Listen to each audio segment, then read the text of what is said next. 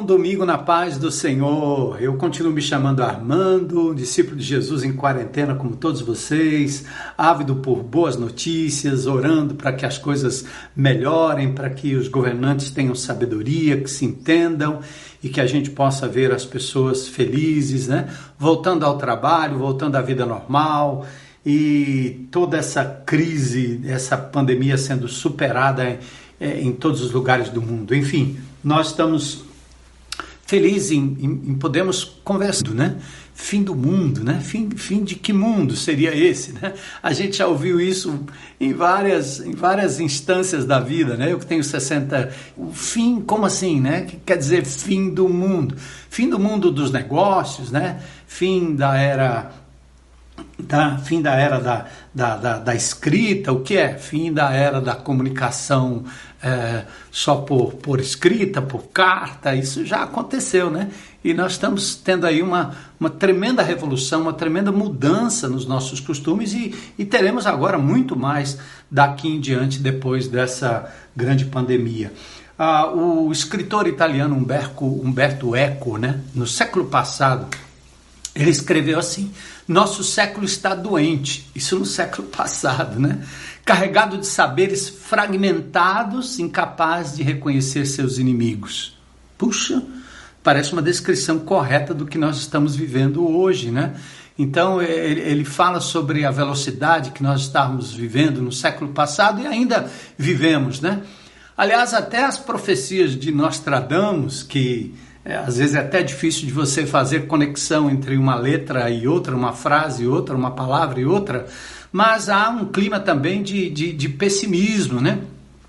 o autor Henry uh, Roberts, né, ele interpreta e ele diz, olha, essa estrofe de Nostradamus que diz que mudanças ireis ver cedo ou tarde, né, ele escreveu isso em 1555, Nostradamus, né, e numa das suas centúrias, que foi dedicada a seu filho César, ele escreve, né, mudanças ireis ver cedo ou tarde, muitos horrores e perseguições, a lua será levada por seu anjo, aproxima-se o céu da inclinação, enfim, e Henry Roberts, né, ele, ele, ele, ele descreve que essa estrofe de Nostradamus reflete, como tantas outras, sua repetida convicção profética de que grandes mudanças ocorrerão no futuro. Tem também um, um livro muito interessante chamado A 25 Hora, eh, do romeno Constantin eh, Georgiou, que eh, ele, ele, falava dos velhos submarinos, né, os primeiros, os velhos, antigos submarinos que os, os marinheiros levavam para dentro, para suas viagens, para os seus mergulhos, eles levavam é, coelhos brancos. Né? Então, eles levavam os coelhos brancos para dentro do submarino. Há uma situação de perigo. Ah, os ratos, aliás, os coelhos né, brancos, começavam a denunciar. Como é que eles denunciavam? Eles iam morrendo. Né? Eles iam morrendo. Então, os marinheiros tinham cinco horas para então subir à tona, porque a partir dali a coisa já estaria muito, muito complicada. Então, é, no momento em que nós vivemos hoje, né, às vezes a gente sente que o tempo que nos resta é muito pouco, né? É, é, é curto, né? Por quê? Porque parece que os coelhos brancos né, começam a morrer. São os indícios de que nós estamos vivendo um momento muito caótico, né? a raça humana é, no, no, limiar da sua sustentabilidade. Né? Isso é, é, é muito triste. E, e, a gente não pode nem ignorar o, o, o profetismo, vamos dizer assim, do senso comum, profetismo informal, né? Porque há pessoas que são otimistas, ou pelo menos eram até pouco tempo, né? Na virada do, do milênio, as pessoas diziam, né, o pessoal da nova era, ah, vamos entrar na era de aquário, né? Será um mundo de paz, de tranquilidade, baseado em quê? Né? Era só num otimismo. Né?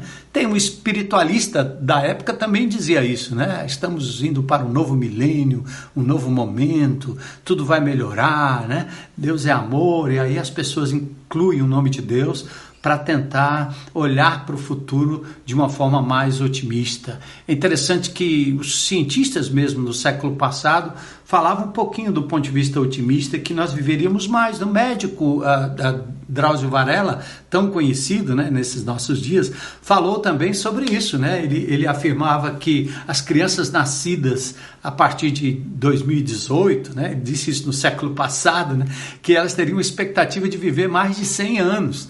E é verdade, né? nós estamos mais longevos, mas veja a, a fragilidade dessa longevidade, né? Enfim, então nós estamos vivendo um, um momento muito difícil, uh, uh, não só uh, por aquilo que está acontecendo com a natureza, né? Os tremores, os, os, vendavais, né? Que às vezes assolam os Estados Unidos, a América Central. Recentemente, o, o grande vulcão Krakatoa, né? é, daquela região indonésia ali entrou em erupção como nunca, e não só ele, mas outros 10 vulcões né, tiveram uma erupção muito violenta. Tivemos a, aquela queimada terrível na Austrália, né? então são, são fenômenos in, in, interessantes. Né?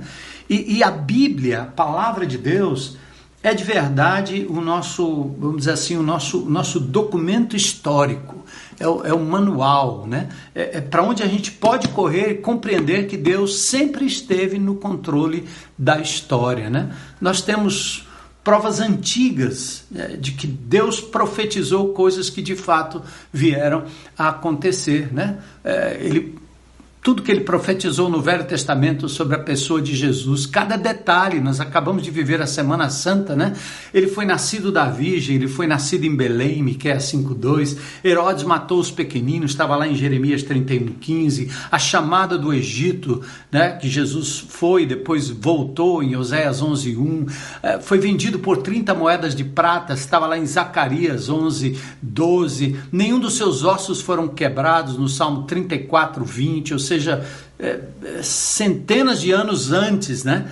Tudo profetizado, tudo cumprido. A queda de Nínive, por exemplo, né? Naum profetiza a queda de, do império ninivita e aconteceu, né? A queda do império assírio, aliás, com a queda da cidade de Nínive, né? Mas a queda da Babilônia, também profetizada em Isaías capítulo 13. A queda de Tiro, por exemplo, uma das mais impressionantes profecias, né? Lá de Ezequiel, ele, ele, ele Ezequiel, no capítulo 26, ele detalha exatamente tudo o que aconteceria, né? É, Tiro era uma, uma, uma rica, uma rica capital do Império Fenício, né? E, e Nabucodonosor, que parecia pronto para cumprir a promessa, de fato assolou a cidade por quase 13 anos, né? E, e, e nunca, porém nunca capturou ou jogou suas pedras ao mar, como descreveu uh, Ezequiel lá no verso 12, né? Então o profeta uh, foi tão preciso, né? Tiro, os, os, de Tiro acabaram reconstruindo a cidade, né? Numa ilha cerca de 700 metros da costa e se tornou a mais poderosa e rica muito do que antes né, do Império Babilônico. Enfim, porém, mais de dois séculos depois, Alexandre o Grande determinou conquistar a cidade, né? E mais de dois séculos depois, construiu uma passagem sobre o mar por onde ele passaria o seu exército, né? E aí usou as ruínas da velha cidade, fez até uma avenida para alcançar e destruir a cidade de Tiro, exatamente como a profecia de Ezequiel,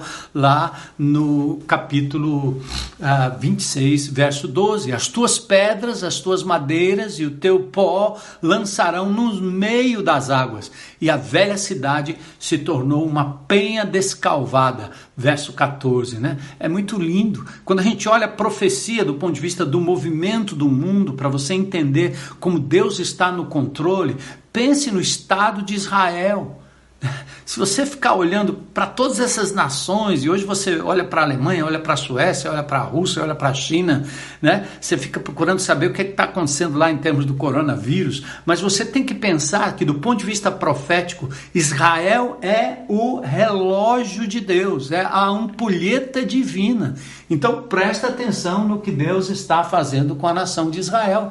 Isaías 11, uh, ah, versículos 11 e 12. Naquele dia o Senhor tornará a estender a mão para resgatar o restante do seu povo que for deixado, né? Da Síria, do Egito, de Patros, da Etiópia, de Sinear, de Amate, enfim, levantará um estandarte para as nações e os dispersos de Judá recolherá desde os quatro cantos dos confins da terra. Presta atenção nessa nação de Israel. E o primeiro retorno foi da Babilônia, em 538, quando vieram do leste para a, a, a reconquista, a retomada uh, da, da, sua, da sua cidade. Né? E aí diz, uh, mas a segunda será de quatro direções diferentes, né? o que nunca tinha acontecido senão no século passado o movimento sionista né, ele nasceu uh, no século XIX, uh, uh, né? E os judeus se preparando para voltar, e assim o sonho da reconstrução do templo também se tornou realidade. Para que as profecias do Apocalipse possam se cumprir, é preciso a reconstrução do templo, né?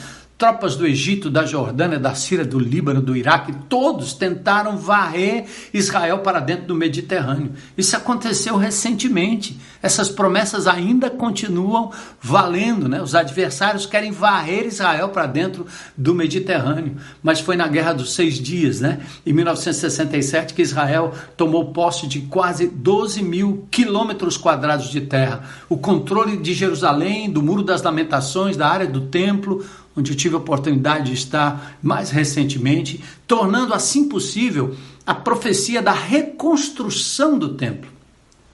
E isso se dará pouco antes da grande tribulação, para que na grande tribulação as profecias concernentes à abominação da desolação de que falou o profeta Daniel possam ser cumpridas no Israel literal. Israel literal. Lembre, nós vamos falar sobre isso. Jesus vai voltar pisar no Monte das Oliveiras, Zacarias capítulo 14. Eu estive lá recentemente. Então a volta de Jesus será primeiro para a sua igreja, o arrebatamento, né? E depois virá corporealmente, pessoalmente, para pisar no Monte das Oliveiras, dividindo em duas partes, e aí sim todo olho o verá, toda língua confessará que Jesus é Senhor. A reconstrução do templo está lá em Amós, no capítulo 9, versículos 14 e 15. Né? Então, um dos sinais do, do, dos, dos, dos, tempos do fim né, que nós estamos vivendo são a, as quebras das relações duradouras, já profetizada até pelo apóstolo Paulo em 1 Timóteo 4, onde ele fala que o povo iria proibir o casamento, né, iria desestimular o casamento. Em 2 Timóteo, no capítulo 3, os homens seriam egoístas, avarentos, arrogantes, desobedientes aos pais, ingratos irreverentes, muito mais amigos dos prazeres do que amigos de Deus. É, enquanto nós tínhamos um sinal do mundo, do governo federal, inclusive, né, de que a, a pandemia estava chegando, não tinha sido declarado pandemia ainda, nós preferimos, ao invés de nos resguardar como nação, fecharmos nossos aeroportos e realmente começarmos algo mais, mais restritivo, né? O que aconteceu em fevereiro? Nós já sabíamos, já tinha sido dito, mas os governos resolveram ah, ah, brincar carnaval né? e abrir para uma contaminação em massa, né? que acabou, num certo sentido, atingindo muito mais a classe, a classe A. Enfim, é, é e, e, há a chamada intensificação dos desastres naturais que nós estamos vendo. É, em Marcos capítulo 13, né? quando perguntam, Senhor, quando sucederão essas coisas? Quais os sinais é, de que essas coisas é, de fato vão se cumprir? Né? Tudo aquilo que Jesus estava falando do ponto de vista escatológico. Aí ele diz: Muitos virão em meu nome. Né? Haverá guerras e rumores de guerras, verso 7 do capítulo 13 de Marcos. Né? Haverá terremotos em vários lugares e fome. Fome né? Haverá falsos cristos, interessante, né? E os poderes do céu serão abalados. Impressionante. A astronomia testifica que o universo, no certo sentido, caminha para a morte e a Terra perecerá por fogo ou por congelamento devia, devido à sua perda de energia. Né? Um cientista ateu de nome eh, Debois Raymond afirmou o seguinte: existe sim uma escatologia científica. Existe sim uma escatologia científica. Né? O astrônomo uh, Gamov, em 1948, ele diz: podemos esperar um aumento da temperatura da maioria das estrelas. E ele tem lá a sua tese, né? o fato do hélio uh, uh, formado do hidrogênio ser mais opaco e reter mais calor, até que a temperatura aumente tanto a ponto de ser liberada violentamente radiações 100 vezes maiores do que a que nós experimentamos atualmente. Então, é, é, que coisa, né? O, o, o, fim dos tempos. Será que nós estamos preparados? Pastor, já tem a pandemia, o senhor ainda está falando sobre essas, essas coisas, essas catástrofes. Não, eu, eu, eu comecei aqui com a história lá do passado, das profecias, né, de nações que se levantaram e foram derrubadas. Né? É, vocês se lembram do fato de que a igreja foi perseguida é, debaixo do Império Romano. Mas esse mesmo Império Romano, que na história recebeu profecia de que seria destruído, ele de fato foi. Né? No ano 400, ano 500 da nossa era, os árabes acabaram com o Império Romano. Então, os impérios vêm e os impérios vão, né? Você tinha o Império Médio, o Império Persa, o Império Babilônico, o Império Assírio, eh, depois o Império Grego, o Império Romano. Né? Esses impérios vão passando, o império, a fase do Império Otomano, enfim, esses impérios vão passando, mas nós estamos aqui, nós sobrevivemos como raça humana. Então, é, vamos desfazer alguns mitos, né, em primeiro lugar. Primeiro lugar em relação ao tempo, datas, tá certo? É, a gente vai olhar os versículos mais de perto, mas põe na sua mente isso. Não nos compete conhecer tempos ou épocas que o Senhor. É agora, vai ser agora. É esse momento. É esse momento em que o Senhor vai restaurar o reino a Israel. E Jesus disse: Não vos compete conhecer tempos ou épocas. Ou seja, cuidado com a cronologia, com datas, tá certo? Nós podemos viver tempos, mas tempos no sentido de, de, de movimentos da história, mas não datas. Ah, outra coisa, céu ou inferno? É isso que nos espera? Não necessariamente. O que nos espera são novos céus e nova terra. Nós não vamos perder a nossa humanidade. A ressurreição devolveu, dias atrás, o Cristo morto na cruz por nossos pecados, devolveu a ele a vida corpórea, que saiu do túmulo, andou entre os seus apóstolos, comeu com eles, ceou com eles deu a oportunidade a, a, que Tomé, na sua descrença, pudesse saber que ele era corpo, não era um docetismo, não eram um, um, os agnósticos dizendo que a matéria não presta, não, não. Então nós teremos sim novos céus e nova terra, pode esperar. E, e Jesus vai nos dar isso né, para o futuro, para a eternidade. E aí nós temos que também pensar nessa coisa da da, da, do paraíso terreno, é que nós vamos viver paraíso aqui agora, do jeito que nós estamos aqui. Não, não, não. Né? É, isso é uma utopia do, do, sempre do final do século, né? E que agora com essa pandemia eu acho que as pessoas estão repensando um pouco mais. Mas falando sobre a segunda vinda, eu vou dar um pouquinho da cronologia aqui, tá certo? É, primeiro vem o arrebatamento da igreja. Nós estamos vivendo a era dos gentios inaugurada em Pentecoste. Novo Testamento inaugurado na cruz do Calvário. Paulo, o apóstolo Paulo, ao escrever aos Romanos, nos capítulos 9, 10 e 11, ele mostra como nós fomos enxertados na, na oliveira. Mas a oliveira santa, a oliveira da raiz, né, é, é, é Israel. Israel foi deixado de lado por um tempo como povo santo de Deus, escolhido para que Deus pudesse dispersar aquele povo que não quis levar as boas novas, que não reconheceu o Messias, teve a sua cidade destruída no ano 70, foi disperso totalmente. Houve uma revolta depois de 115, mais ou menos, a chamada revolta de Bar Koba, mas não deu em nada. E, e, e foi só no século XIX é, é que é, começou-se a falar no século XVIII, século XIX, começou-se a, a, pensar no retorno de Israel à sua própria terra, no cumprimento das profecias bíblicas. Né? Então Israel está como que dormente por um tempo, como aquela, aquela, aquela raiz, aquela raiz que dorme. Né? Enquanto o, o, os gentios florescem no sentido de que a igreja formada principalmente por gentios, ela floresce. É o tempo dos gentios. É o tempo em que a Igreja de Jesus, que foi formada em Atos no capítulo 2, reunindo pessoas de todas as tribos, línguas, raças e nações, esta igreja está sendo formada no mundo inteiro. Nossos irmãos que estão sofrendo no mundo inteiro, eles compõem conosco a igreja que Jesus comprou com seu próprio sangue. Mas um dia ele voltará para buscar essa igreja. 1 Tessalonicenses capítulo 4, versículos 17 em diante. É muito lindo isso. É, e depois do arrebatamento da igreja, do nosso encontro com Jesus nos ares, aliás, eu recomendo a série Deixados para Trás, né? Para que vocês possam compreender bem.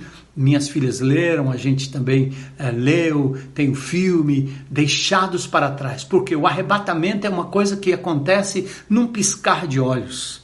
Um estará e o outro não estará. É, aqueles que são de Jesus serão arrebatados.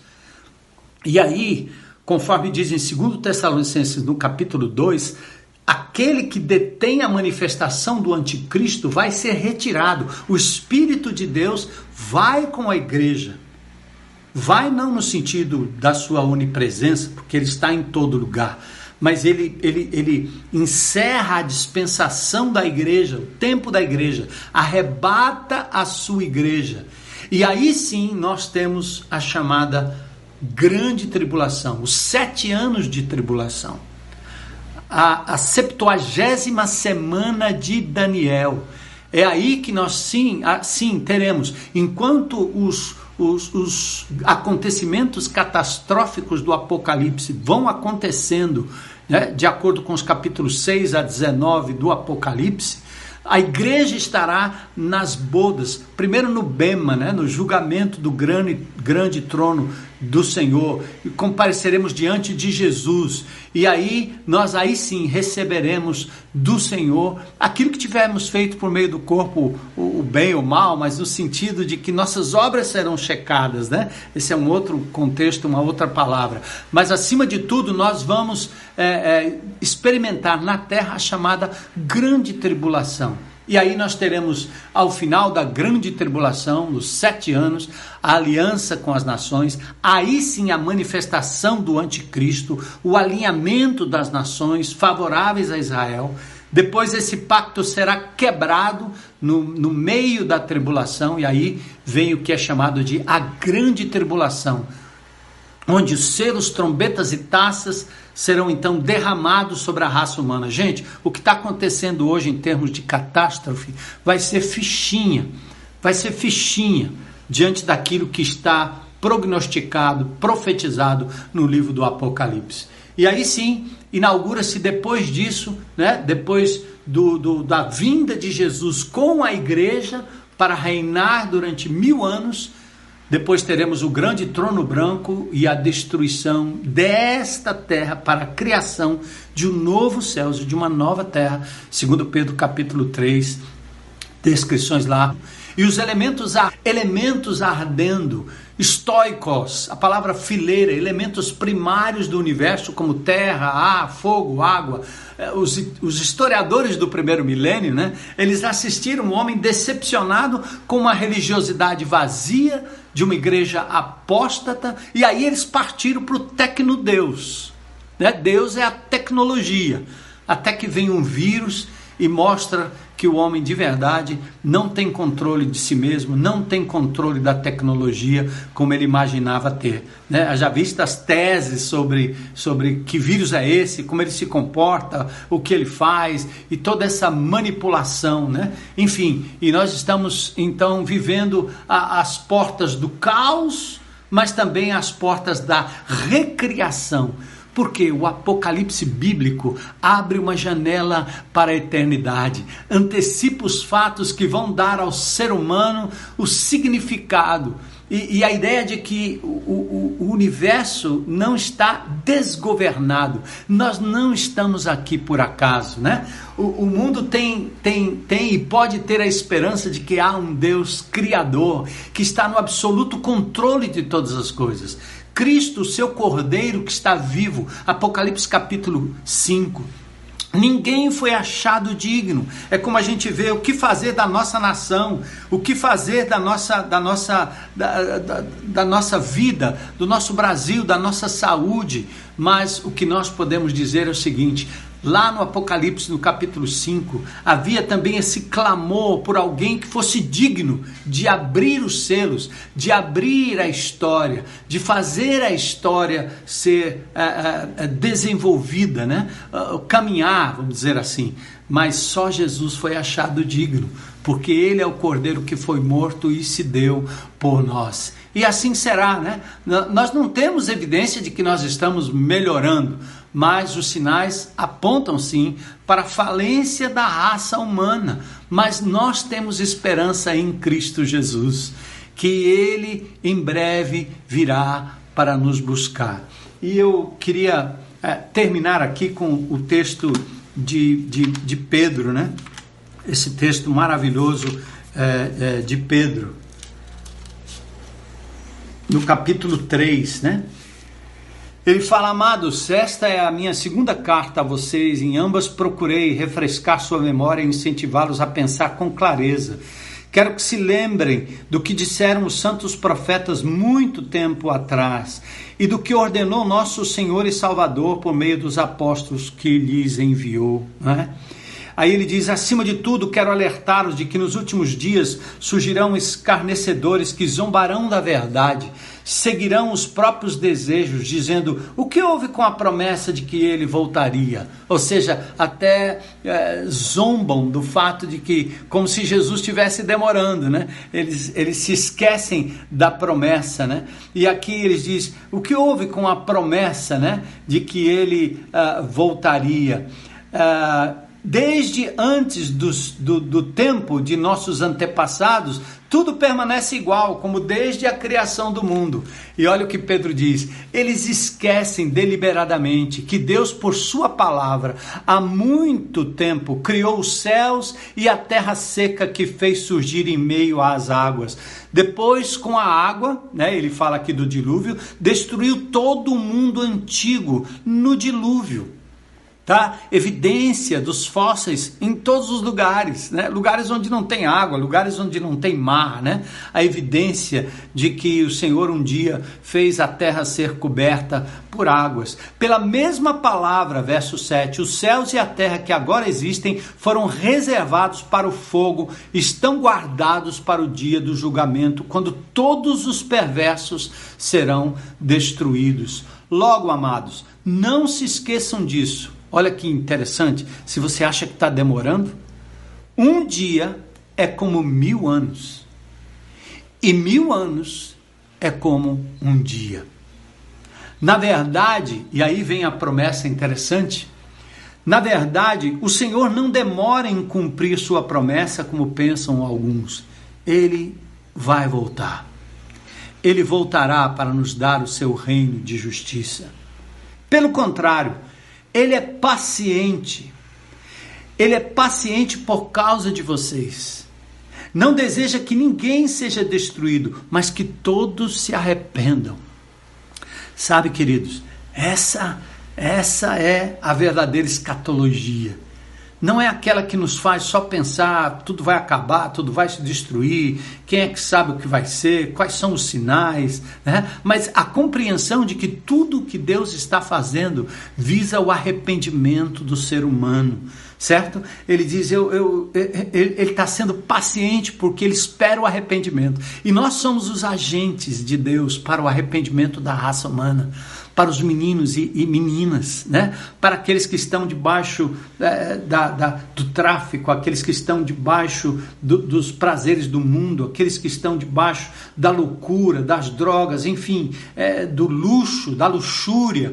Agora é hora de arrependimento para a classe alta, classe média, classe baixa, para todo mundo. Né? E contudo, o dia do Senhor virá, ele virá, diz a, a palavra de Deus, como um ladrão. Os céus desaparecerão com terrível estrondo, e até os elementos serão consumidos pelo fogo, e a terra e tudo o que nela há serão expostos. Puxa, ele está falando aqui do fim, do fim, do fim desta terra para a criação de um novo céus e de uma nova terra. Louvado seja Deus por essa promessa, né? Mas olha que interessante toda a escatologia, tudo que você pode pensar sobre o que vai acontecer amanhã ou daqui mil anos, não importa, nos leva a um comportamento diante de Deus. E é isso que ele diz aqui no verso 11 do capítulo 3. Visto, portanto, que tudo ao redor será destruído, a vida de vocês deve ser caracterizada por santidade e devoção. Esperando o dia de Deus e já antecipando sua vinda. Que lindo! Que promessa! Que coisa maravilhosa, né? Você está preparado para a vinda de Jesus, para buscar sua igreja? A qualquer momento, como um ladrão que entra inesperadamente ou como uma mulher que dá tá para dar a luz e não tem jeito, vai sair, né? Você está preparado? Então a primeira coisa é que quando você olha para o futuro, em que a escatologia diz que as coisas terríveis vão acontecer, lembre-se disso. Jesus está voltando para nos buscar. Maranata. E se você está preocupado com os perfis do anticristo, com os sinais, com o chip na testa, o chip na mão, tudo isso são prenúncios rasteirinhos, pequenininhos. Ah, o, o Xi Jinping, ah, ele, o anticristo, ah, o Papa é o anticristo, o bispo é o anticristo. Então a gente fica chutando para todo lado e, e, e, a gente não vai chegar a lugar algum. Né? Não nos compete conhecer tempos ou épocas e os sinais, eles estão aí desde a época de João, o evangelista, desde a época da igreja primitiva. Os sinais foram só se, assim, é, é, intensificando ao longo do tempo. Então, nós chegamos aqui a esse final maravilhoso. Visto que tudo ao redor será destruído, a vida de vocês deve ser, é, deve ser, aliás, caracterizada por santidade e devoção. Santidade e devoção. Então é muito lindo isso. É, veja mais o que ele diz, né, para a gente, a gente encerrar. Nós, porém, aguardamos, aí diz, santidade e devoção, esperando o dia de Deus e já antecipando sua vida. Nesse dia ele incendiará o céu e prometeu um mundo pleno de justiça.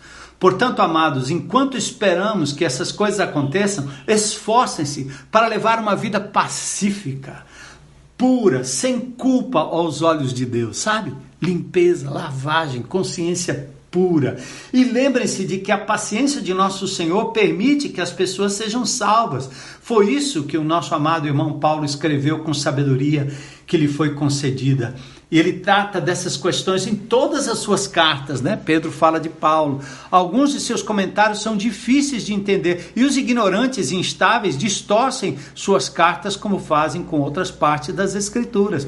Como resultado, eles próprios serão destruídos. Amados, vocês já sabem dessas coisas, portanto estejam atentos, a fim de que não sejam levados pelos erros desses perversos e percam sua firmeza. Antes cresçam na graça e no conhecimento de nosso Senhor e Salvador Jesus Cristo. A Ele seja glória agora e para sempre. Amém. Amém. Amém. Isso é trazer à memória o que nos pode dar esperança. Deus está no controle da história. Ele já nos revelou tudo. Nós podemos saber o começo e o fim na medida que nos aproximamos daquele que é o Alfa e o Ômega, sabe? Ah, o choro pode durar uma noite, mas a alegria vem pela manhã. Não só no aspecto do dia de 24 horas, mas da semana, do mês, do ano, né? E, e, e, de tudo que vai acontecer no futuro. Nós não podemos confiar nos homens. Entra governo, sai governo. Nós devemos orar pelos nossos governantes. Nós não podemos esperar nada. E Deus está nos dando um tempo muito precioso de ajuste para que a necessária para o momento, né? E que a gente possa procurar nesse momento de reclusão, fazer valer o fato de que Deus está comigo, ainda que seja no vale da sombra da morte. A gente pode também, nesse momento, praticar o amor de Deus, ajudando os irmãos, arriscando às vezes para que os nossos irmãos possam ter aquilo que eles precisam para sobreviver, ajudando-nos uns aos outros, ajudando os mais simples, como nós estamos agora sonhando com a, a, a, a nossa, a no, o nosso manibura, a nossa casa de passagem para recolher ali, quem sabe 40, 50, 60 ou 100 moradores de rua. Quem sabe nós podemos fazer muito mais pela nossa comunidade aí no Ancuri, enfim, é, pelos, pelos idosos, por aqueles que de fato vão precisar estar protegidos dessa pandemia que uma hora vai passar, né? Então, nós podemos exercer o amor de Deus ajudando as pessoas, repartindo aquilo que temos, né? sendo mais simples em tudo que fazemos, reavaliando a nossa vida. Enfim, esse é um momento muito precioso. Né? Então, permaneça firme na presença do Senhor, permaneça confiando nas suas promessas, na certeza de que Ele está no controle, Ele é o Criador, Ele é o Alfa ele é o ômega. A história está nas suas mãos e nós podemos trazer sempre à memória aquilo que nos dá esperança. Lembra? Primeiro o arrebatamento, depois a grande tribulação, a manifestação do anticristo. Nós estaremos com o Senhor e voltaremos com ele para pisar no Monte das Oliveiras. Essa é a escatologia. É isso que nós vamos ver a miúde ah, nos próximos domingos. Né? Eu quero acompanhar, aliás, convidar você a acompanhar comigo e a meditar comigo nessas coisas. E se você ainda não entregou a sua vida a Jesus, meu amigo, minha amiga, você menino, você menina que está agora nos assistindo, nos ouvindo, é hora de fazer aquilo que Deus está dizendo. Ele não retarda a sua promessa, ainda que alguns a têm por tardia né? O fim vem, mas ele está misericordiosamente esperando que você mude o rumo da sua vida, entregando a sua vida a Jesus agora, dizendo: Senhor, eu quero estar preparado para aquele dia. Eu recebo Jesus como meu Senhor, meu Salvador. Entrego a Ele meu presente, entrego a Ele meu futuro, entrego a Ele o meu passado, no sentido de que eu me arrependo de ter vivido longe dele e ter é, vivido sem a esperança nele. E agora eu aceito como meu Senhor e meu Salvador. Então, você que é irmão em Cristo, crente em Cristo Jesus, hora de arrependimento, hora de, ver, de, de viver de forma justa, piedosa, santa na presença de Deus, nos purificando para que Deus nos use ainda mais para falarmos a essa geração de que há esperança em Cristo Jesus, enquanto nós aguardamos a sua vinda, não é? Maranata, Maranata, vem Senhor Jesus. Você está pronto? Pode ficar pronto. Ele voltará e é certo. Deus abençoe a Igreja de Jesus, cada família, cada pessoa que vê e que nos vê, Senhor, pela internet, nesse culto online que glorifica o teu nome, porque a igreja está de casa em casa, como em muitos lugares do mundo e nós nos solidarizamos com os nossos irmãos que estão assim por perseguição, estão assim porque muitos são proibidos e nós estamos assim, Senhor, por conta dessa pandemia. Mas o Senhor tem nos guardado, nos unido. Abençoa cada família, cada pessoa, cada enfermo, Senhor, cada agente de saúde, cada governante. Pedimos a tua bênção e que nós possamos ter uma semana preciosa na presença de Deus, com alegria no coração, com expectativa, trazendo sempre à memória aquilo que nos pode dar esperança. Cristo Jesus, a esperança da glória, o dono da minha vida, o dono da nossa história. Em nome de Jesus, oramos amém. Amém.